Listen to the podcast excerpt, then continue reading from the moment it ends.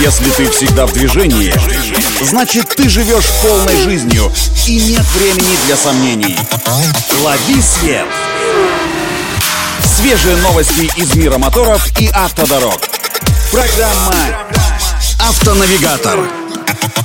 Только вперед!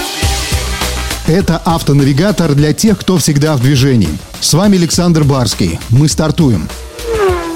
Стало известно, что в соседней России в официальной продаже появился трехрядный электрический кроссовер Audi Q5 e-tron, разработанный для китайского рынка. Новую электричку предлагает один из дилеров немецкой марки в России. Электрокроссовер Q5 e-tron с немецкими корнями предлагается в исполнении с одним установленным на задней оси 200-сильным электромотором и 83-киловаттным аккумулятором. Разгон до сотни у автомобиля занимает 9,3 секунды. Максимальная скорость ограничена на отметке 160 км в час а запас автономного хода достигает 560 километров. Электрическому кроссоверу Audi Q5 e-tron также положены 20-дюймовые диски, адаптивные фары, панорамная крыша, отделанный кожей салон, мультимедийная система и климат-контроль. Все как положено. Есть и ряд ассистентов водителя, в том числе помощь при парковке. Но вот пока в официальной продаже появилась только такая версия.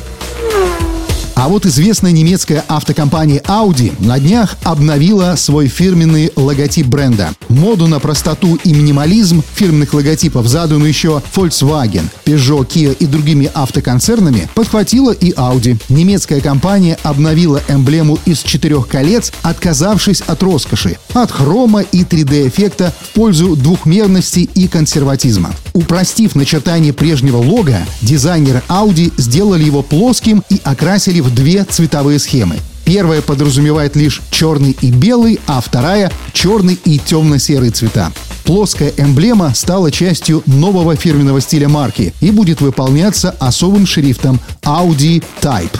Первыми новое лого получили электрические кроссоверы Audi Q8 e-tron, премьера которых состоялась этой осенью. Со временем плоские эмблемы появятся и на других моделях Audi. На этом делаем остановку. Удачи на дорогах и берегите себя.